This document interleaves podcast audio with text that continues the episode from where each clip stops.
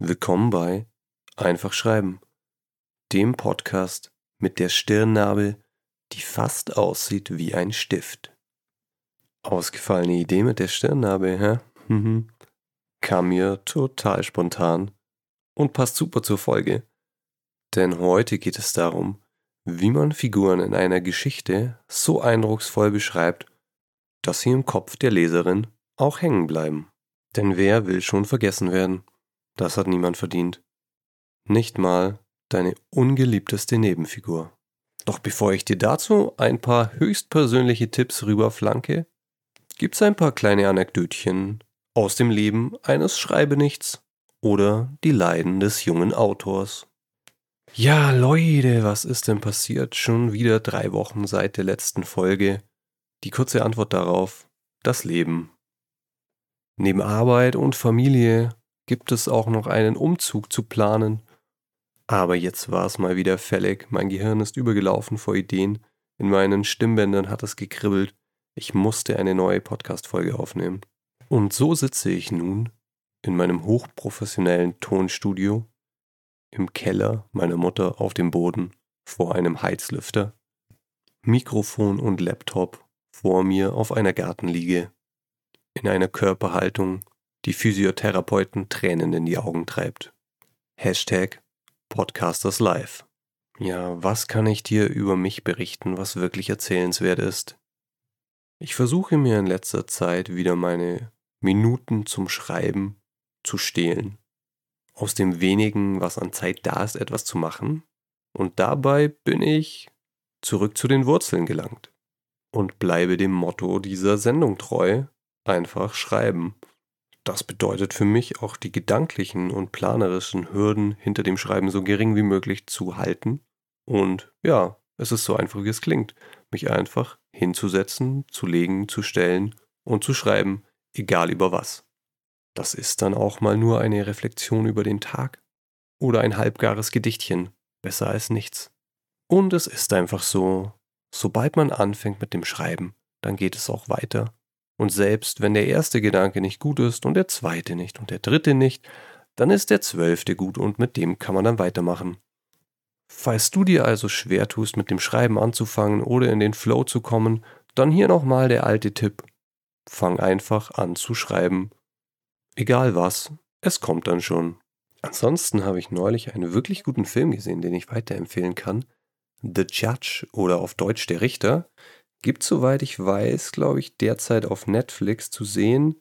Ich werde dir den Link in die Show Notes packen. Ist mit Robert Downey Jr. und Robert Duvall. Es geht um einen Vater-Sohn-Konflikt. Eine grandiose schauspielerische Leistung mit sehr eindrucksvollen Szenen. Vor allem die Badezimmerszene. Ich glaube, Robert Duvall würde auch für diverse Preise nominiert. Ich weiß nicht, ob ein Oscar dabei war. Der Film ist auch nicht mehr ganz taufrisch. Er ist von 2014. Aber nichtsdestotrotz immer noch sehr gut. Und ich habe so diese Art, dass mich gehypte Filme, Bücher eher abschrecken. So unbewusst schiebe ich die von mir weg und schaue sie mir dann Jahre später an. Keine Ahnung, was da falsch läuft. Also absolute Filmempfehlung von mir, The Judge oder auf Deutsch Der Richter. Vor allem, wenn man sich ansehen will, wie gute Dialoge funktionieren. Ansonsten habe ich viel Hörbuch gehört. Das mache ich immer gern, weil es mir die Möglichkeit gibt, Geschichten aufzusaugen und meine Augen auszuruhen, die den ganzen Tag ohnehin in Bildschirme starren müssen. Da wurde ich leider ein bisschen enttäuscht. Ich habe den neuesten Roman von Rebecca Gablé gehört, Drachenbanner. Ich finde, sie schafft es super, Figuren zum Leben zu erwecken. Das ist auch in diesem Buch der Fall. Aber leider plätschert die Geschichte insgesamt, ich glaube, über 30 Stunden in Hörbuchlänge vor sich hin. Ohne allzu große Höhepunkte, ohne einen wirklich fesselnden Spannungsbogen. Das war zumindest mein unmittelbares Empfinden. Es juckt mich in den Fingern, mal nachzuforschen, woran das genau handwerklich liegt. Vielleicht ergibt sich daraus ja auch mal eine Podcast-Folge. Hier also keine Hörempfehlung von mir, aber bild dir gern selber dein Urteil.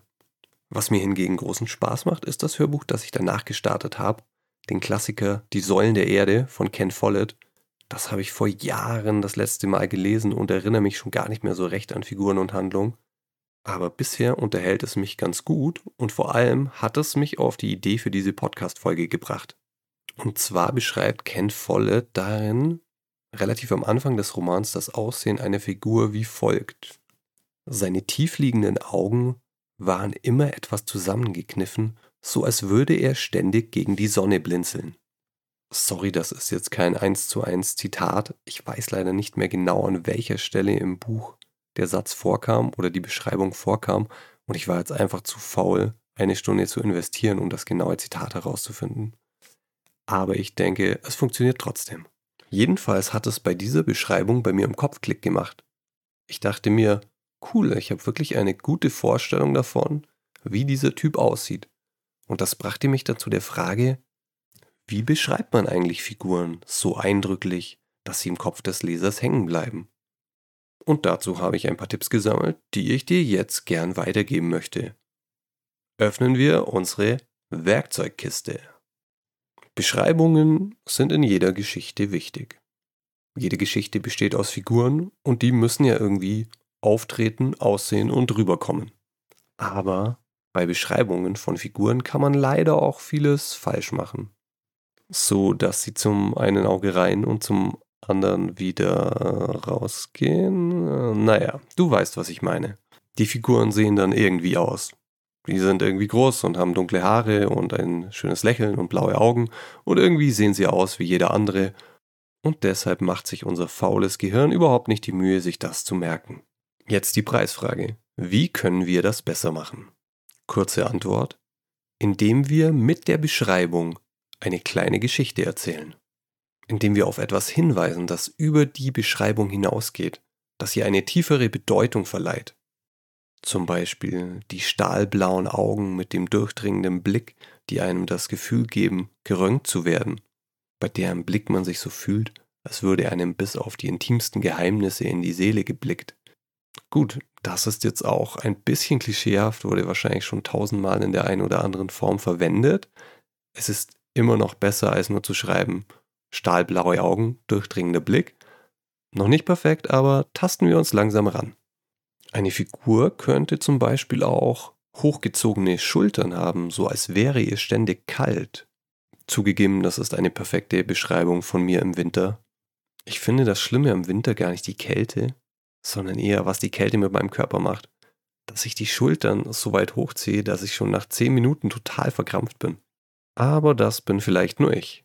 Eine Figur könnte auch den Kopf immer leicht zur Seite geneigt haben, so als würde sie ständig über die Schulter schauen, um zu sehen, ob sie jemand verfolgt. Das ist schon etwas besser. Das deutet etwas an, was über das Aussehen hinausgeht. Einen gehetzten Eindruck. Was auch super funktioniert, sind optische Merkmale, die darauf hindeuten, dass zuvor etwas passiert ist, was dieses Merkmal ausgelöst hat. Zum Beispiel die Blitznarbe auf der Stirn von Harry Potter. Die muss ja irgendwo herkommen. Die wirft die Frage auf, was ist da passiert? Oder folgende Beschreibung, die ich diesmal tatsächlich eins zu eins aus dem Buch übernommen habe. Einen Mann wie diesen hatte man im Ligusterweg noch nie gesehen. Er war groß, dünn und sehr alt, jedenfalls der silbernen Farbe seines Haares und Bartes nachzuschließen, die beide so lang waren, dass sie in seinem Gürtel hätten stecken können. Er trug eine lange Robe, einen purpurroten Umhang, der den Boden streifte, und Schnallenstiefel mit hohen Hacken. Seine blauen Augen leuchteten funkelnd hinter den halbmondförmigen Brillengläsern hervor. Und seine Nase war sehr lang und krumm, als ob sie mindestens zweimal gebrochen wäre. Der Name dieses Mannes war Albus Dumbledore. Diese Beschreibung aus Harry Potter ist ein ziemlich gutes Beispiel dafür, was ich sagen möchte. Und das besteht aus zwei Teilen. Teil 1, ja, eine Beschreibung darf zum Teil einfach eine Aufzählung von äußeren Eigenschaften sein. Das ist einfach nötig, schließlich muss eine Figur irgendwie ausschauen, sie muss groß oder klein sein, blond oder dunkelhaarig sein, ihre Augen müssen eine bestimmte Farbe haben und sie muss eine bestimmte Art von Kleidung tragen. Also Dumbledore ist groß und dünn und hat silbernen Bart und silberne Haare, die sehr lang sind und er trägt eine lange Robe und einen purpurnen Umhang und so weiter. Da, da, da, da, da. Das ist schön und gut, aber das bleibt zumindest für mich noch nicht so richtig hängen. Ich würde das als Hygienefaktor bezeichnen, also etwas, das nötig ist, aber das nicht ausreicht. Was ich viel spannender finde und worauf ich hinaus möchte, ist Teil 2. Teile der Beschreibung, die Bedeutung über das pure Aussehen hinaus liefern, die auf etwas hinweisen, die eine Frage aufwerfen, die uns eine kleine Geschichte erzählen. Im Falle von Albus Dumbledore ist das seine Nase die ist nicht nur krumm, nein, sie sieht so aus, als wäre sie mehrmals gebrochen worden. Ups, natürlich steht da gar nicht, dass sie gebrochen worden ist, sondern dass sie gebrochen ist. Das war ein kleiner freudscher Versprecher. Denn bei so etwas wie einer gebrochenen Nase, vor allem wenn das so explizit erwähnt wird, kann man sich doch schon fragen, was ist da passiert? Was hat die Nase gebrochen oder wer hat die Nase gebrochen? Und es ist eine der herausragendsten Eigenschaften von Joan K. Rowling als Autorin, dass dieses winzige Detail im Laufe der Geschichte eine Bedeutung bekommt. Sie streut hier bereits auf den ersten Seiten des allerersten Harry Potter Bandes einen Samen, der im siebten Teil aufgeht, wenn wir erfahren, wer die Nase von Dumbledore gebrochen hat und warum. Und diese Information erzählt uns unglaublich viel darüber, wer dieser Albus Dumbledore eigentlich als Mensch ist und was er erlebt hat. Tatsächlich sagt auch die Tatsache, dass Albus Dumbledore immer noch mit dieser gebrochenen Nase herumläuft, sehr viel über ihn aus. Nicht nur, dass sie irgendwann mal gebrochen wurde, sondern dass er sie niemals geheilt hat. Ich muss zugeben, dieser Gedanke kam mir auch erst kürzlich, aber jeder, der Harry Potter ein bisschen kennt, der weiß ja, dass sich so etwas mit Magie leicht richten lässt. Die Tatsache, dass Dumbledore das nicht gemacht hat, offenbart viel darüber, was für ein Mensch er ist. Zum einen könnte man natürlich sagen, es ist ihm nicht wichtig, Äußerlichkeiten sind ihm egal, aber wer das Buch zu Ende liest, der wird wohl eher zu dem Schluss kommen, dass er diese gebrochene Nase bewusst als Erinnerung behalten hat diese gebrochene Nase kommt für mich schon ziemlich nah an eine ideale Beschreibung hin. Deshalb, weil sie eine Frage aufwirft, weil sie den Leser neugierig macht und andeutet, dazu gibt es eine Geschichte, die du erfahren willst. Eine Möglichkeit für eine gute Beschreibung ist also, etwas anzudeuten, im Kopf des Lesers eine Frage aufzuwerfen. Das könnte zum Beispiel auch der Ansatz eines Tattoos sein, der sich unter dem T-Shirt hervorstiehlt, von dem man nur die Spitze sieht aber das eben darauf verweist, dass es da ein Tattoo gibt. Und besonders spannend könnte das natürlich sein, wenn die beschriebene Person ansonsten überhaupt nicht den Eindruck erweckt, als könnte sie eine Tätowierung haben. Und hier kommen wir zu einem Knackpunkt von Beschreibungen. Beschreibungen sind ja immer subjektiv. Sie werden aus der Perspektive einer Person wahrgenommen. Wer das ist, hängt von deiner Erzählperspektive ab. Wenn du einen Ich-Erzähler hast, ist das ziemlich klar. Aber wenn du in der dritten Person schreibst, hast du mehrere Möglichkeiten. Du könntest zum Beispiel bei jeder Beschreibung hinzufügen, wie diese Beschreibung konkret auf die einzelne Person wirkt, beziehungsweise wie eine einzelne Person eine andere wahrnimmt.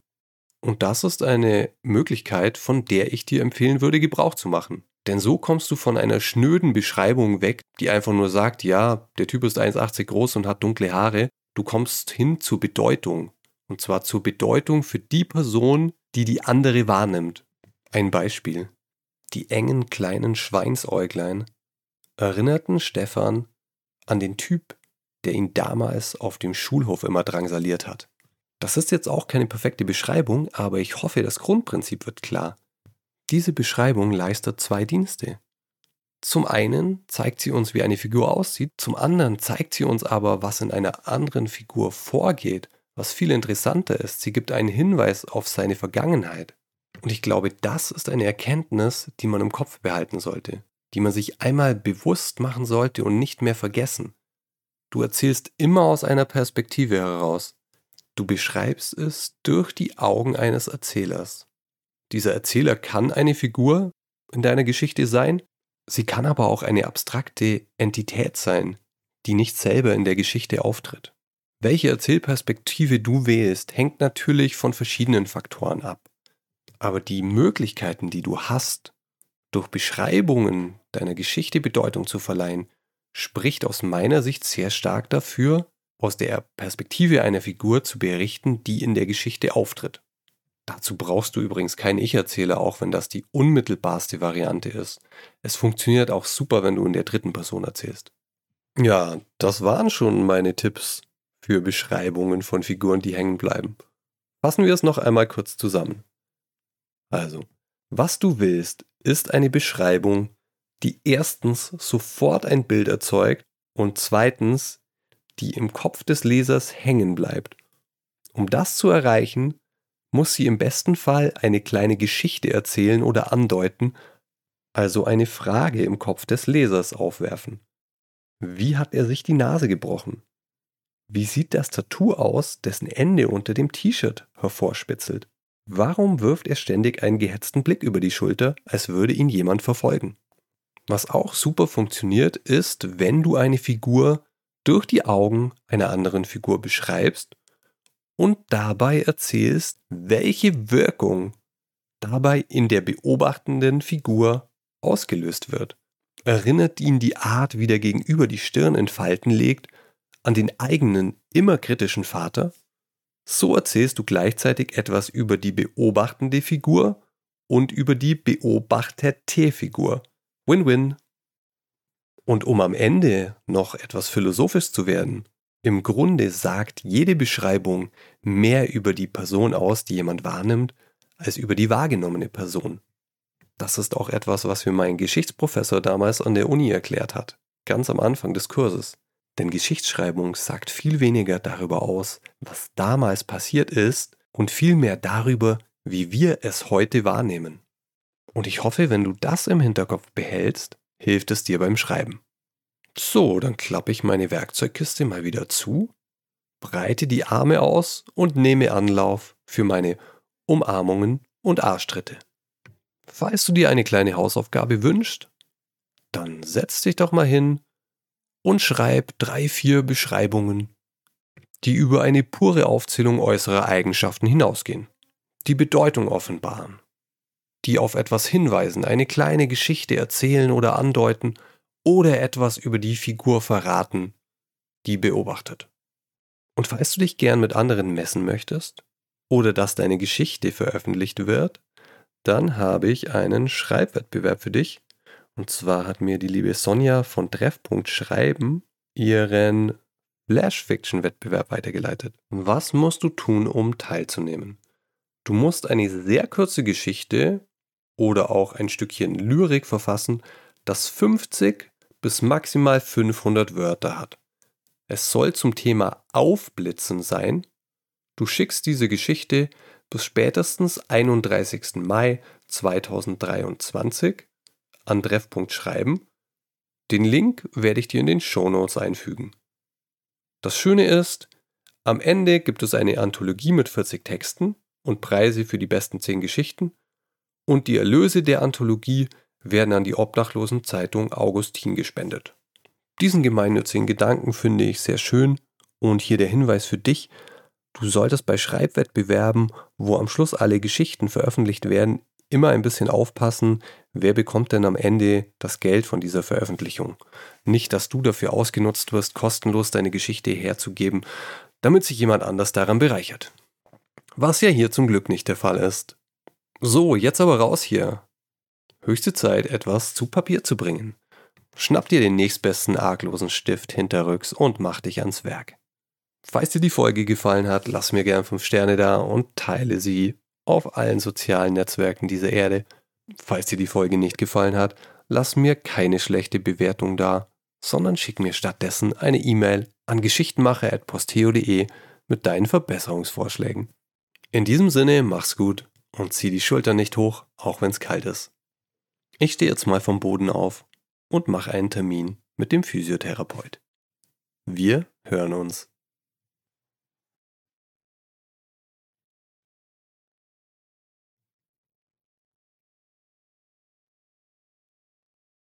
Diese Folge von Einfach Schreiben wurde gesponsert von Writers Block, der Wunderwaffe gegen Schreibblockaden.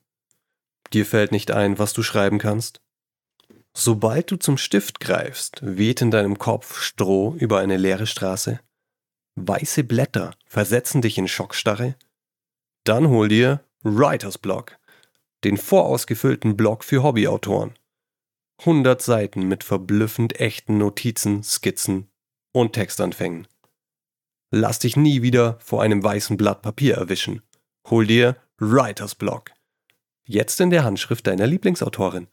Überall dort, wo es selbstschreibende Füller gibt. Achtung! Große Teile des Writers Block verstoßen gegen Copyright-Regeln in 98 Ländern der Erde. Die Inhalte sind nicht für die Veröffentlichung gedacht.